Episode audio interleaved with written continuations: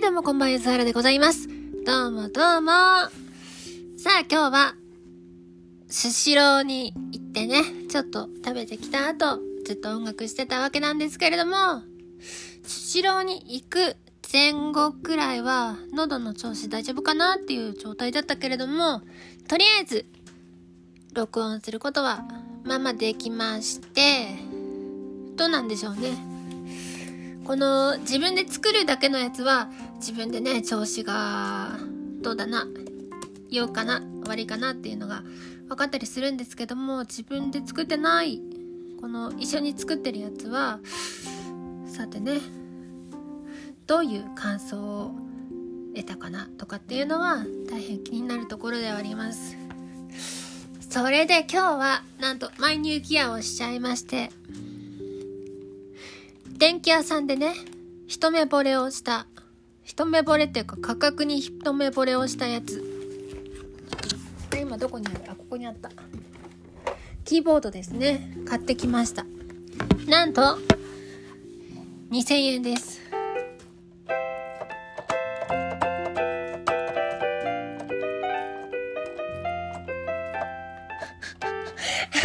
はい、おぼつかないんですが、2000円で買ってきました。でなんで買ってきたかというと単純に2000円だったからということですね。鍵盤がねどんくらいあるんだろう。えっ、ー、とこれ1オクターブあってどこ？これ2オクターブあって2.5オクターブしかないですね。それが何件に相当するのかわかんないですけど32件くらいなんじゃないですかね。めちゃくちゃちっちゃい。で片手で持てるってのがいいっていうのと私 MIDI 鍵盤しか持ってないので MIDI 鍵盤ではなく生の音が出るやつが欲しかったんですね。しかしもうそれってポロロンってこう3つ音を出して終わりっていうそれだけのものなので大した音質がよく良い必要もなく。あとねかさばるのが嫌なんですよね。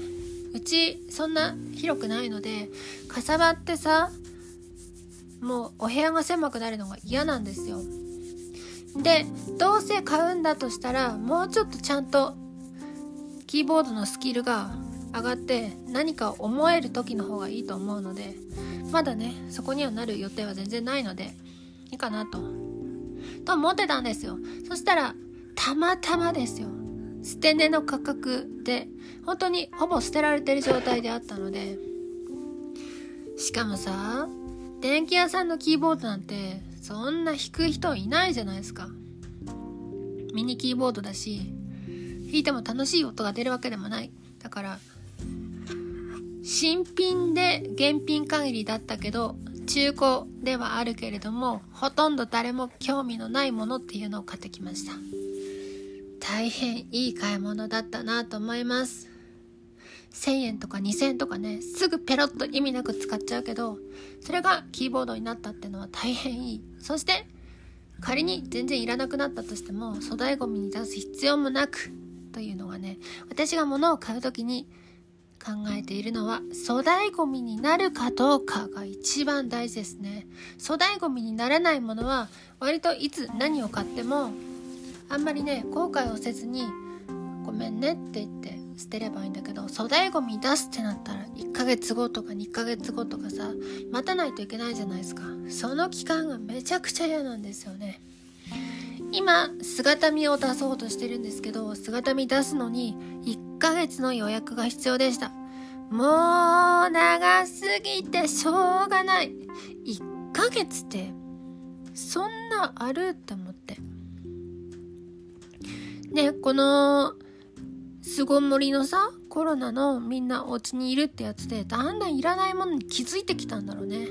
うちこれいらないわっていうのがだんだん分かってきてみんな。みんながめっちゃ捨てるから1ヶ月後とか2ヶ月後とかなっとおるんやろうなと思うと。まだまだね粗大ごみ需要ってのはめっちゃあると思いますしもう捨てる場所とかあるのかな粗大ごみそんなみんなが物を捨ててるとしたら。というくらい粗大ごみ大変らしいです。そんでね今曲作って急ピッチで曲を作ってるのでぜひねこのせめてもですよ。せめてもこのラジオを聞いてくださってる方は私の新曲にして初めての作曲したやつを聴いてほしいなと。一応私今までのなんか音楽の活動としては何かしらはあるんですけど私が私のために作りましたよっていう曲は初めてになるんですよ。なので是非ともね聞いてもらいたいなと。で一緒に音楽をやってくれる人もいるしめっちゃ嬉しいことですよね。これねすごいその人には話してないんですけどめっちゃ自分としては気になってだってさ他に音楽やる人ってもう無数にいるわけじゃん。でボーカルとドラムしかできないやつと組む意味ってあんのかなとかすんごい考えちゃう。他の人みんなできるんだ。何でもできるんだもん。ギターもバイオリンも何でも打ち込めるじゃんみんなして。私だけだよ。ドラムしかできない。しかもドラムも半端にしかできないなんてさ。そんなやつなかなかおらんもん。ボーカルはねなかなか自分としてはいい音を取れるようになったなとは思うんだけど。そういえばです。今日ね初めて今使っているプリアンプのマニュアルを読みました。UA の 610B っていうやつなんだけどそれねマニュアル読むまでちょっと誤解してた部分とかがあってなんかね恥ずかしいくらい誤解してたところがあったね。500と2.0ってのがあってこれなんだ？なんだと思ってさ502.0 LINE って書いてれば今ならそれが500オームと2キロオームだってのがわかるんだけどいやこれは 500Hz と 2kHz にちゃい違いないな。LINE の意味はな全く分からんけどって思ってて。違いました。そのね500オームと2キロオームでなんか違いあるらしいんだけど私には分からなかったです。でどうもこのつまみをめっちゃいじると音割れをする内部で音割れをしてアウトプットは音割れしてないけど内部でぶっ壊れてんなっていうのがあってそこがチューブアンプのあの聞かせ具合をやるやつだったりなるほどなと。そこを自分が好みの感じのチューブアンプのカラーに決めていくんだなとかが分かったりとかがあってそこをね今日調整をウニウニしながらやりました。で私が歌う傾向としてはすごいダークな音色を出したいっていう時とめっちゃポップな音色を出したいっていう時のその2種類に分かれるのでその2種類でまあまあいい感じにでポップな時を歌う時はこういう感じですねあーポップな「カエルの歌が」ってこういう感じでもうローが全然出ない声を出す時とあとローをめっちゃ出して「はい」を感じさせない「カエルの」こういう時にこのローをうまく拾えるようなプリアンプの設定にしたのでダークな音色もうまく拾えるしポップな音色もうまく拾えるしっていうのを両方本当はさ本当ははい録音の時に設定変えますってできればいいと思うけどそんなんね私は忘れると思うからね。忘れるよりだったら両方にそれっぽいものを1個だけ設定しておく方が今んとこは無難かなと思いました。でさ今後 UAD のプラグインを買う時もあるかもしんないじゃないですか。そしたらもう一個さ別のプリアンプを買うとかあるかもしんないしもうちょっとね音色に詳しくなってきたらこういう感じにしたい時はこれだなとかってできるといいけど何分さ録音する人と設定する人が同じだから設定するじゃん。座って私 Mac は毎回座ってやるんですけど座って設定をしてはい立って歌って座って聞いての繰り返しだからめんどくさくなってきちゃったんだよね。だからサウンドエンジニアの方がいる状況だったらはいこれの時はこのプリセットにします。保存 V とかってできればいいんだけどというのを思ってました。一応うちの録音環境は居住スペースから完全分離されてるのでなんか仮にね誰かがずっといたとしても私の生活とは何の関係もないので来たいという人はね是非ウェルカムでございます。今日はそんなとこかな。一応ああとね1週間ちょうど1週間で今時間的には月曜日の2月25日 違います。2時25分ですね。何日かな？15日くらいだと思います。ちょうど1週間後お誕生日なのでお誕生日ソングを出したいと。自分用のね。それでね必死こいてます。曲も作ったことないのに打ち込みもしたことないのに10日間くらいで先週ね突然思いついたんですよ。誕生ソング作りたいって私が言い始めてそうなんだみたいになって。どうしてもね作りたい。でねこれもうボツなったからもはや言うんですけど最初 C の5くらいで「あああルルルルル」このくらいかな？このくらいでやってて「でそっからもう C から F 行って F から G 行って A まで来るっていうちょっとあんまり昨今のポップスではないやつをやりたいなと思ってたまにねリサがそれをやってるんですね。やってる率としても50曲に1曲くらいしかやらないんだけど。でさ先週ずっと風邪気味だったからもうそこら辺の音が出なかったのね。A とかが出なかったの。で、もうカスカス、こういう感じになってて、出ないけど、多分本調子の私なら出るからとりあえずメロはこれにしとこうかなと思って今日やってみたら出たんだけど出たところでなみたいになって。これはさびっくり面白人間コンテストではなく単純にいい曲にしたいっていうだけなのであんま面白く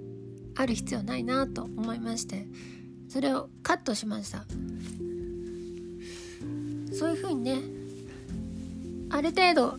なんか美しい形の絵とかを出すチャンスがあったら是非出したいんだけどそんなにいらないかなと。で私あんまり裏側を使うタイプではないので高い音ったらねもう C の5から E の5なんですよ。どっちかといえばね E の5ってより E フラット5くらいまでにとどめておきたくて E の5ったらさその1個上が F の5じゃん？F の5ってむっちゃ高いからね。特に Y は裏声で一瞬 F の5を出したい程度にとどめたいという願望がね最近は強いのでね。昔は F の子出します。はい。もうメロで出てきても何としても歌えますみたいな気持ちになってたけどいやもう無理ですわ。F の子から逃げたいなって。っていう思いで生きております。これはねボーカルって高い方出た方が偉い強いっていう感じがするからいや F の子嫌ですねとか E の子もそもそも嫌ですけどねみたいに言うとなんやこいつ高い音出んのかいなみたいな感じはさ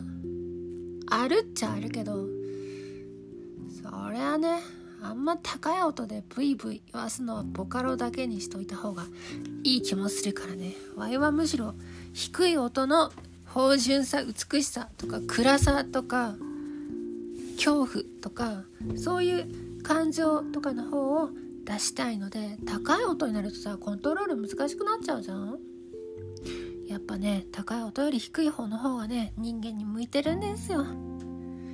と思いました。ということもあって元に戻ってきました。チューブアンプの設定をね低めの方を響かせるように設定をしたりとか押し。で私があーって張り上げた時も赤ランプがつかないようにしそれと合ったようなアウトプットを設定しっていうのをやり終えて今日の日付でプリアンプのファイルを保存しておいたというとてもね賢いことをしました。これね保存し忘れたらまたさあれつまみは何時だったっけなとかをやることになるから。一応忘れないようにツイッターにはこれにしましたっての貼ったんだけどこれにしましたって貼った後にもっとベストなやつを見つけてしまったから貼っただけになっちゃいましたなとかを思いました。それだけねプリアンプって奥深いなって思いました。16分も喋ったのにまだ喋り足りないんだけど 例えばさまあま街明かり照らした。ってこういうこういう感じで歌った時のの、えー、声を拾う待機っていうのと街明かり照らしたっていうここら辺の拾いたいものっていうのは、それ、それぞれ別なものがあるので、じゃあ、じゃあどうするかっていうことを、多分誰かがやってるんですよ。サウンドエンジニアの方、スタジオについてる方とかがやってると思うんだけど、自分でさ、録音をするっていう場合には、そこを自分でそのどのボリュームをどうキャッチしていくかっていうのを考えねばならんので、これがね難しい。しかも打ち込みだったらはい MIDI パートは MIDI パートで打ち込んで音色は音色でこうアサインしてっていうみたいに分割できるけど録音ってさ私プリアンプは掛け録りするからもう一発勝負になっちゃうんだよね。一回やってから後からあーこっちが良かったなっていうのはこれはできない。私の場合はできない。掛け取りの方はできない。ってなるとどうしようかなって。でなぜ掛け取りでいくかっていうと私は録音した声が常に毎回あのレイテンシーゼロで届くようになってるのでその声を聞いてそのフィードバックを得て次の声を出していくんですね。それをしないとどの帯域をギラつかせたいかとかっていうのが前後がねつながんなくなっちゃうのでどうしてもあの、フィードバックが必要だと。でそのフィードバックした耳に入ったものと同じものを録音しないとまた意味がなくなっちゃうから基本は掛け取りにしてますプリアンプ。っていうことを考えるとやはりね DTM とはいえ一発勝負なんですね。というとこがあって声は声しかやってねえのに声難しいなって思っちゃった。これね人がうちのスタジオに来て撮るとかなった場合の責任感とか考えるとめちゃくちゃ大変だなと思っちゃう。他人が録音したものをこうミックスするのとは違う緊張感がねおそらくあると思うのでなるべくちょっと自分でねスキルを身につけておかないとなというのを思いました。もう19分も喋っちゃったからな。髪を乾かして寝ないといけないのでそろそろ終わろうかなと思います。お相手はゆずらでした。最後になまったねゆずはらでした。ではでは。